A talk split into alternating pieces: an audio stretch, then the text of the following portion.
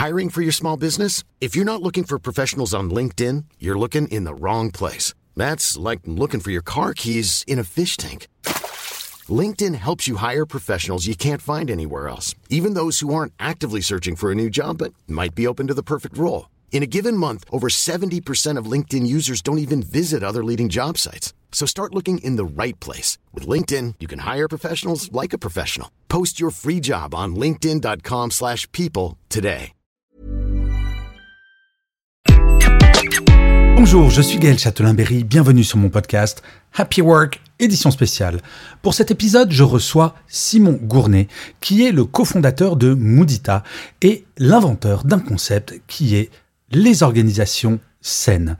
C'est quoi une organisation saine? Eh bien, c'est ce dont nous allons parler pendant tout cet entretien. Et c'est absolument passionnant de voir comment cette entreprise va aider d'autres entreprises à devenir des organisations saines, que ce soit au niveau du management, de l'organisation en elle-même, des relations inter- et intrapersonnelles. Bref, c'était vraiment intéressant de découvrir ce concept et j'espère que vous passerez un aussi bon moment à écouter cet entretien que j'ai eu à le faire. Bonne écoute. Bonjour Simon. Bonjour Gaël. Alors Simon, je suis très content de vous recevoir car quand j'ai appris que donc, vous aviez créé il y a bientôt 5 ans, je crois, si ce n'est 5 ans, Moodita, je suis allé voir votre site web et euh, vous parlez de partout d'organisation saine.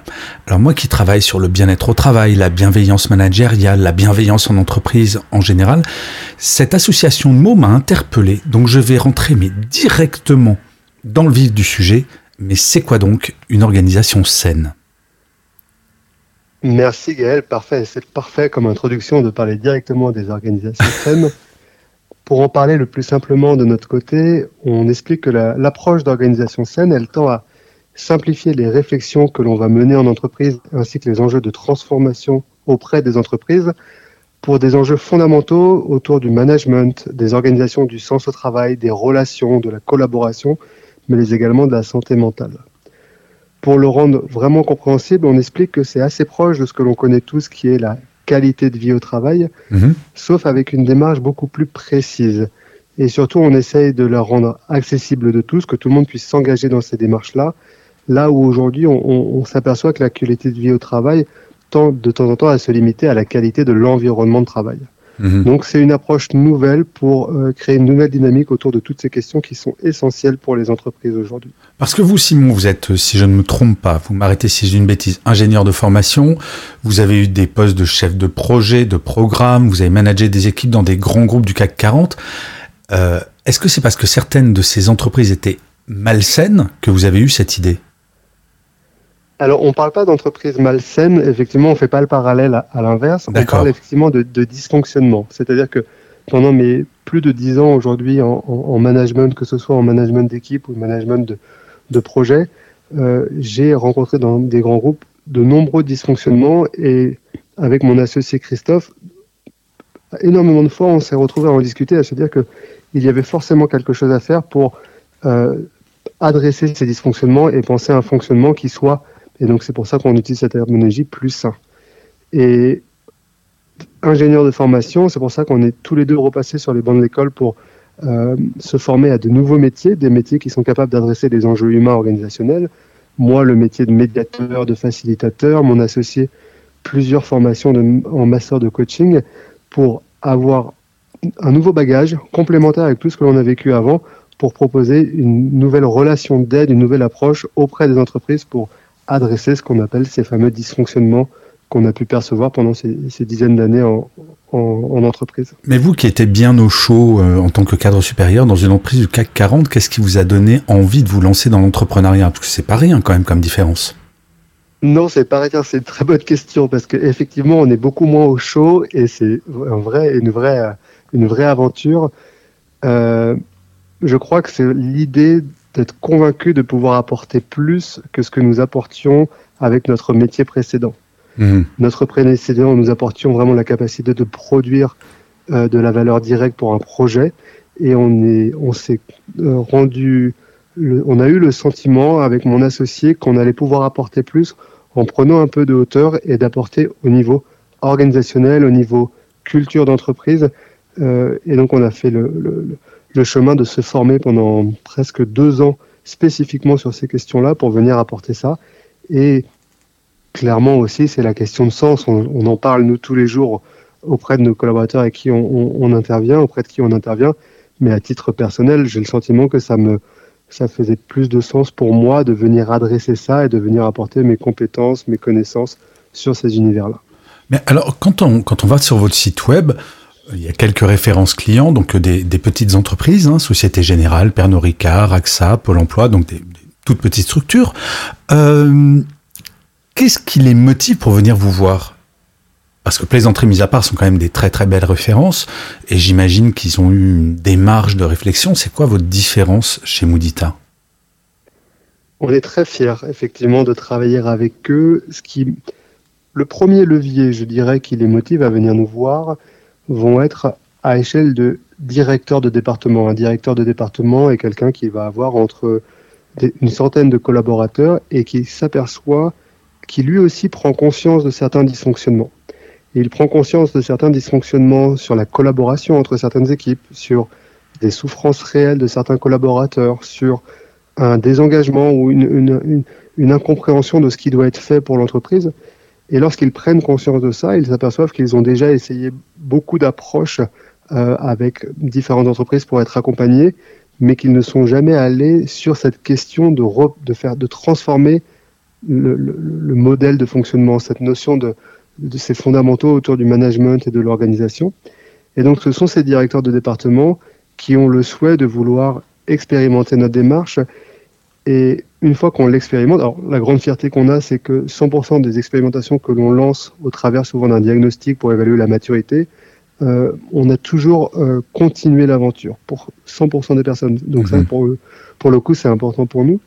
Et ce qui fait qu'on a un engagement de leur part et de leurs équipes, je crois que c'est lié à la précision. Justement, on en présente sur le site internet cette cartographie qui représente tout ce que l'on veut venir adresser. Et lorsqu'on vient mener en place des chantiers au sein de leur département ou de leurs équipes, on est très précis. On est très précis sur qu'est-ce qu'on va vouloir adresser, qu'est-ce qu'on va vouloir euh, transformer et comment on va le faire. Qui, de par sa formation, de par son expertise, est compétent pour venir le faire. Mmh. Alors, j'ai Parfois, je pose une question qui titille un peu, donc attention, la question qui titille arrive. Euh, qu'est-ce qui a le plus boosté votre activité? La pandémie ou le fait que ce soit de plus en plus difficile de recruter pour les entreprises et qu'elles prennent conscience que justement être une entreprise, une entreprise saine, pardon, c'est un véritable atout? Euh, Elle ne me titille pas du tout, au contraire, merci pour la question. Euh, non, c'est pas la pandémie, puisque la, on existait juste avant la pandémie. Avant la pandémie, on nous disait mais vous êtes un peu bizarre, vous. Et puis après la pandémie, on n'était plus du tout bizarre puisqu'il y a beaucoup d'acteurs qui se sont lancés sur ça, sur la question de la santé mentale individuelle. Aujourd'hui, nous, on est euh, la santé mentale individuelle n'est qu'un petit élément de ce que l'on adresse. Et donc sur la question où on remonte d'un niveau sur la question organisationnelle, de tendre vers un modèle plus sain et plus fonctionnant, euh, c'est la question pas tant de l'attractivité mais de la rétention, je dirais. Aujourd'hui, euh, les statistiques sont assez inquiétantes. Il y a à la fois beaucoup de démissions et beaucoup de souhaits de démission. Près de 40% des salariés envisagent de démissionner. Ah oui? Oui, tout à fait. C'est ce qui est ressorti récemment dans les, dans les dernières études. Donc, il faut se poser la question de pourquoi. C'est pas uniquement parce que les, les personnes changent complètement d'approche et de relation au travail. C'est aussi parce que le, le, cadre de travail qui leur est proposé ne leur convienne plus et donc les amène à à aller vers une notion de ce qu'on appelle recherche active, de penser autour de, de, de, de faire autrement euh, euh, sa vie professionnelle. Et je crois qu'aujourd'hui, ce qui accélère vraiment notre, notre présence, c'est de venir travailler avec, euh, avec chaque entreprise qui a un enjeu de, de rétention. Et on parle aussi de la notion des talents. Comment je fais pour que les talents qui sont des éléments clés de mon organisation restent avec nous, perdurent avec nous et euh, que l'on soit sur des modèles pérennes euh, pour l'entreprise. Alors, comment ça se passe concrètement? Imaginons, je suis, je dirige une équipe de 150 personnes, je sens que j'ai de plus en plus de démissions. Je me dis, tiens, j'ai entendu cet épisode de Happy Work, je vais appeler Moudita. Comment ça se passe concrètement? Concrètement, chez Moudita, on a un métier qui est très spécifique, qui est le métier de référent en organisation saine. Donc, on est six aujourd'hui dans l'entreprise à porter ce métier. C'est un métier où on demande beaucoup d'expérience et un temps assez long de formation sur l'exhaustivité des enjeux d'une organisation saine. Et donc concrètement, lorsqu'on nous félicite, un référent est identifié pour être le, lien direct de, de, cette équipe ou de cette entreprise. Mhm. Ce référent a la maturité pour pouvoir évaluer au travers de notre méthode que l'on a construite avec tous nos collègues euh, qui représentent plein de métiers différents, une méthode pour venir évaluer quelle est la, maturité de fonctionnement de l'organisation d'un point de vue managérial, d'un point de vue euh, relationnel, d'un point de vue même rémunération. Et une fois que l'on pose ce diagnostic, on le restitue à l'ensemble de l'équipe.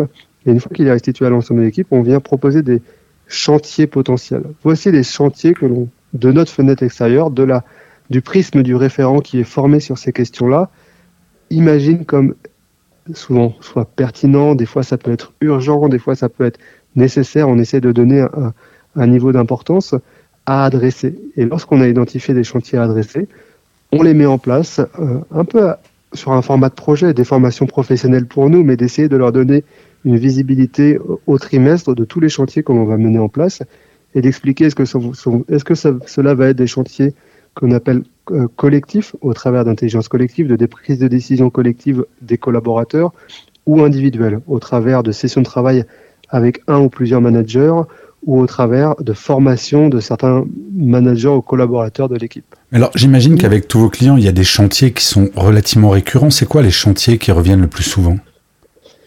Celui qui arrive souvent en premier, ça va être le, chantier de parler des missions, de parler de la raison d'être, de pourquoi l'équipe existe. Mhm. On a tendance un peu à oublier de se poser la question ensemble en tant qu'équipe de pourquoi nous, quelle est notre mission au sein de l'entreprise. Et souvent, on le fait en premier parce qu'on s'aperçoit que ça n'a pas été fait. C'est pourtant essentiel.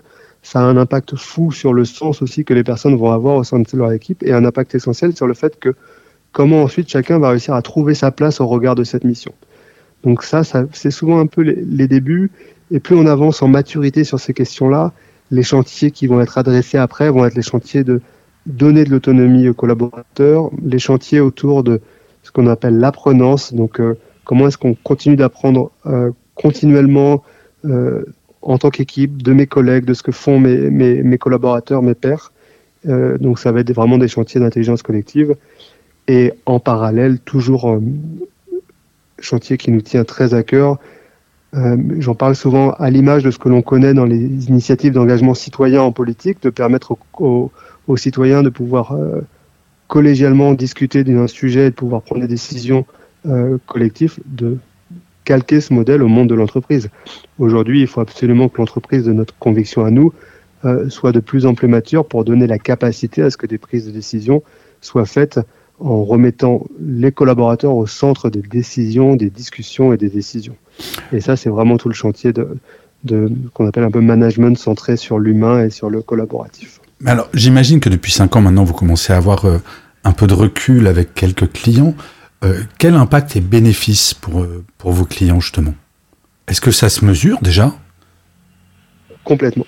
ça se mesure, c'est essentiel de le mesurer. C'est euh, extrêmement important pour nous de pouvoir valoriser le, travail que nous menons avec eux, puisque nous leur demandons ensuite du temps. On demande du temps aux personnes que l'on accompagne pour pouvoir s'y consacrer.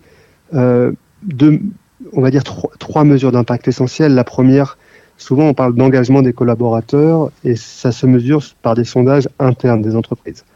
Euh, les départements euh, dans lesquels nous intervenons sont en tête de quasiment la totalité de ces sondages d'entreprise avec des augmentations entre 10 à 15 points euh, entre le moment où nous sommes arrivés et le, et le, moment actuel. Et ça, c'est extrêmement valorisant pour nous. Le deuxième élément de rétention, pardon, le deuxième, le deuxième élément de, d'impact, c'est la, on en parlait tout à l'heure, c'est la rétention. Euh, elle est divisée par deux et finalement, c'est assez logique en sachant que 50% des départs sont souvent liés à la relation managériale. À part, dans tout le travail que l'on mène, c'est la, on, augmente le sentiment d'écoute, le sentiment de compréhension du manager et on aide aussi le manager à ne pas être seul. Donc, finalement, euh, la rétention, elle est automatiquement divisé énormément puisqu'on réduit complètement ces, toutes ces postures de conflit que l'on peut rencontrer entre les managers et les, et les managers. Et le troisième élément d'impact, c'est l'engagement. Est-ce que les personnes ont toujours envie de s'engager à consacrer du temps dans les chantiers que l'on mène avec eux? Et comme je vous disais, ce qui est très fort pour nous, c'est que 100% de nos, de nos clients aujourd'hui ont décidé de prolonger la collaboration à, chaque fois. Et donc, on a toujours eu des personnes au sein de l'entreprise qui voulaient porter des sujets pour leur équipe, pour leur euh, département. Et, ça, c'est un, un, élément essentiel pour nous, tant on voit comme la QVT de temps en temps a du mal à engager les collaborateurs sur le long terme. Bien sûr. Mais alors, une fois qu'on a des managers qui sont parfaits, euh, qu'est-ce qui reste à faire?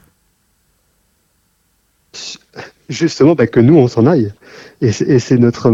Je parlais d'entreprise d'économie sociale et solidaire. On a une mission assez forte qui est la notion de réinternaliser l'ensemble des compétences pour être une organisation saine.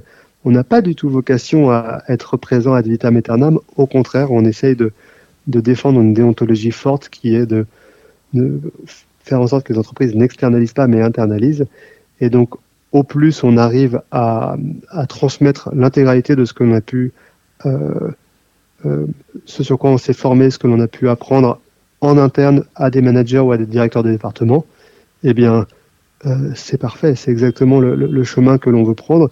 Et nous, nous pouvons justement partir, euh, voguer vers d'autres aventures et un peu satisfaire l'engagement de déontologie que l'on a. Et, et on le voit, on a certains clients qui ont mis en place des nouveaux métiers, des métiers euh, sur des approches de management très précises, où justement la fierté que j'ai, c'est de voir que ils ont de moins en moins besoin de, nous solliciter pour des sessions de travail spécifiques parce qu'ils ont déjà les réponses euh, de manière totalement autonome.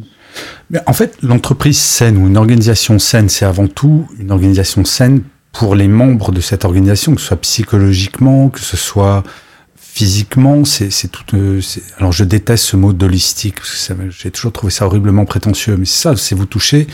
Euh, quand on parle de pluridisciplinarité, c'est vraiment ça, ça touche absolument tout, à l'organisationnel, aux personnes, au physique, au psychologique, c'est ça, vous, pouvez toucher absolument à tout. Exactement, et, c'est marrant, je, je n'aime pas non plus le mot holistique. Alors c'est un sujet que l'on a avec mon associé, lui de la formation de coaching, il connaît très bien ce mot holistique, mais j'ai trouvé que il ne valorisait pas ce que qui nous étions et effectivement il pouvait être un petit peu trop euh, galvaudé de temps en temps. Mais, mais ce que vous me partagez là, c'est exactement ça. Donc j'aime bien parler de la notion d'être très exhaustif. Euh, j'aime bien parler de la notion d'être très précis dans ce que l'on adresse, d'avoir une intention précise de qu'est-ce que l'on va adresser. C'est tellement vague que, puisque c'est vague, il faut qu'à chaque fois on soit précis de où est-ce qu'on est à, à l'instant T. Et vous parliez de pluridisciplinarité, ça c'est la clé chez nous. On, est, on a même démarré par ça. Avant même de, de définir l'organisation saine, on a démarré à l'idée de réunir plein de métiers euh, qui sont spécialisés sur ces enjeux humains et organisationnels. Donc on a des coachs, des médiateurs, des facilitateurs, des experts en raison d'être, en reconversion. Et on s'est mis d'accord à se dire il faut absolument qu'on collabore. Il faut plus qu'on oppose nos pratiques, mais qu'on soit d'accord que chacune de nos pratiques peuvent apporter quelque chose d'essentiel à cette question exhaustive. Euh, on voit aujourd'hui beaucoup d'oppositions de pratiques entre le coaching, la psychologie, le, hmm. la, la, facilitation.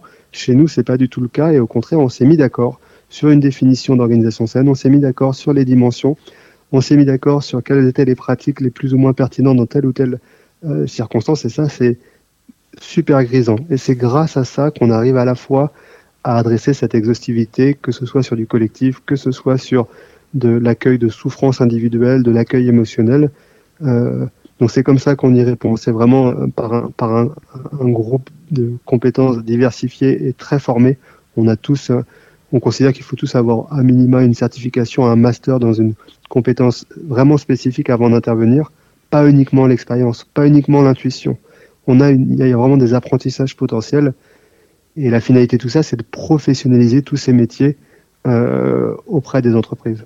Alors justement, parfois je peux être un peu taquin, euh, mon cher Simon, et vous avez parlé d'un métier, je veux en savoir plus sur... Mais c'est quoi donc un expert en raison d'être? Alors, ben, c'est pas du tout taquin, au contraire, euh, c'est très intéressant pour nous de pouvoir y répondre. Euh, la notion d'expertise, euh, c'est la notion de pouvoir, euh, pouvoir donner un conseil en ayant une compétence ou une expérience spécifique sur un sujet. Donc là, le sujet en question, c'est la notion de raison d'être. Euh, donc la raison d'être, c'est permettre à une équipe de définir euh, sa mission, euh, quelle est la, mission qu'elle souhaite porter, ses convictions, quelles sont les convictions en tant qu'équipe que nous avons, et, souvent aussi la vision. Donc on essaye de poser la raison d'être sur ces différents aspects-là. Son, expertise est à la fois de connaître, d'avoir cette méthodologie pour permettre à une équipe de assez facilement produire euh, un résultat euh, de manière collégiale et d'avoir aussi la compétence, donc c'est ce qu'on appelle d'intelligence collective, de faciliter les discussions, de faciliter les prises de décision, de faciliter les échanges pour que pour tendre vers le consensus et si on n'a pas le consensus, que, que, tout le monde soit confortable avec la proposition. Donc cet expert en raison d'être connaît très bien les raisons d'être, a beaucoup d'expérience parce qu'il en a pratiqué dans beaucoup d'entreprises et connaît très bien la posture un peu de facilitation pour permettre à un groupe de, de, le faire euh, de manière collégiale. Bah, c'est très clair. Et alors, là, pendant que je vous parle, je suis en train de naviguer sur votre sur votre site web et c'était pas du tout, du tout, du tout prévu que je vous pose une question là-dessus. Mais en fait, euh, là, vous parlez de raison d'être au niveau collectif et je vois que vous faites également de l'accompagnement de demandeurs d'emploi, si je ne me trompe pas. Et j'imagine que la raison d'être dans ces accompagnements joue un rôle extrêmement important à titre individuel. Tout à fait. Tout à fait. Euh, donc, euh, Modita, en plus d'être une entreprise de l'économie ESL, j'en parlais, on a une démarche solidaire. On a tout un pan euh, solidaire au travers de subventions, au travers de mécénat aussi de l'entreprise Modita vers ce que l'on appelle projet suspendu. Mmh. Et l'idée de ça était de pouvoir donner accès à la population de demandeurs d'emploi à la même maturité que ce qu'aujourd'hui on donne accès aux collaborateurs. Et donc, des demandeurs d'emploi aujourd'hui en difficulté personnelle, donc un éloignement très fort du monde de l'emploi ou des difficultés personnelles qui les mettent en grande difficulté pour retrouver de l'emploi, c'est de pouvoir bénéficier de cette même typologie de relation d'aide euh, dans cette, dans cette euh, démarche solidaire avec euh, des métropoles, avec le pôle emploi. Donc vous pensez aussi chez Mundita à votre propre sens donné à votre propre travail Complètement. Et donc la notion de raison d'être, souvent on l'adresse, souvent on s'aperçoit que ces demandeurs d'emploi sont des questions qu'on leur pose pas beaucoup. Mm. Et donc souvent les résultats qui leur sont proposés, les, solutions qui leur sont proposées, mais elles se connectent pas forcément ni à leurs attentes ni à leurs besoins. Et dès lors qu'on commence à s'adresser finalement, mais quel est toi le, le, le, quelles sont tes envies on, on simplifie, on va pas chercher la notion de raison d'être ou d'identité, c'est fois un peu complexe, mais quelles sont tes envies auxquelles ils ne s'autorisent pas forcément dans des approches plus traditionnelles. Et en l'occurrence, ça fait souvent un impact très très grand puisque les, les, les, les reprises d'activité des personnes que nous, que nous accompagnent ont des, ont des scores de pérennité beaucoup plus longs. Mmh. Ils ne sont pas ponctuels, ils sont beaucoup plus longs. Ouais, c'est super intéressant, Simon. Je vous remercie beaucoup. Alors, traditionnellement, j'espère que vous avez bien travaillé, puisque avant euh, la préparation, enfin l'enregistrement de cette interview, je demande à mon invité de préparer son mantra ou sa citation préférée et de m'expliquer pourquoi. Avez-vous bien travaillé, Simon? Oui, j'ai bien travaillé. Oh, C'était facile puisqu'on l'a déjà posé sur notre site. C'est déjà quelque chose qu'on s'était questionné euh, à titre collectif que chacun pose un mantra. Euh, mon, mon, mantra que, que, je me, que je me pose, c'est aussi pour me l'appliquer le plus possible. C'est aussi dans cette vocation-là. Donc le, le mien est, et l'idée de dire euh, qu'on doit vivre simplement et que l'on doit être heureux. Donc euh, vraiment se, se, se focaliser à, à, tous les moments de notre vie sur euh, être le plus heureux possible. Ça paraît très basique et pourtant c'est essentiel pour moi. Donc c'est aussi ce rapport que j'ai au monde de l'entreprise. L'entreprise doit être une source d'épanouissement, c'est très fort parce qu'il en fait partie, mais surtout pas l'inverse. Mmh. Et, et, je partage aussi la citation parce que je pense que ça a été un, moment de, tournant aussi pour moi. Euh, Quelqu'un qui est très connu, qui est euh, Eckhart Tolle, qui a écrit un livre sur le moment présent. Et je trouve le pouvoir du moment présent. Et je trouve qu'il est, il est assez brillant ce livre. Et une des citations que j'aime beaucoup, c'est l'idée d'accorder l'attention la plus totale à tout ce que l'instant présent peut offrir. Et du coup, d'essayer de se connecter à tout moment de sa vie dans le moment présent et l'instant présent. Et je trouve que c'est une vraie, une vraie philosophie intéressante à, se, à pratiquer euh, au plus possible. Qu'on ne, personne ne peut pratiquer ça à 100% dans sa vie, mais déjà le fait d'en l'avoir en tête, euh, Bien sûr. moi, m'aide beaucoup. Alors moi, ça me fait écho avec une citation de quelqu'un d'un petit peu plus ancien qui est Voltaire, qui disait déjà, j'ai décidé d'être heureux parce que c'est bon pour ma santé. Je trouve ça... Ah, c'est juste. Exactement. Bon, Tout et, à fait. Eh bien, Simon, je vous remercie mille fois pour le temps que vous m'avez consacré. Juste pour information pour les auditeurs et auditrices de Happy Work, bien entendu, il y aura le lien vers le site, euh, le site web de Moodita pour, euh, bah, pour en savoir plus. Il y aura le lien également vers votre profil LinkedIn si jamais des gens veulent vous contacter directement. Et je finirai cet épisode et cette interview comme je finis chaque épisode de Happy Work en vous disant, cher Simon, avant toute chose, prenez soin de vous. À très bientôt. Merci beaucoup. Cool fact a crocodile can't stick out its tongue. Also, you can get health insurance for a month or just under a year in some states. United Healthcare short term insurance plans, underwritten by Golden Rule Insurance Company, offer flexible, budget friendly coverage for you. Learn more at uh1.com.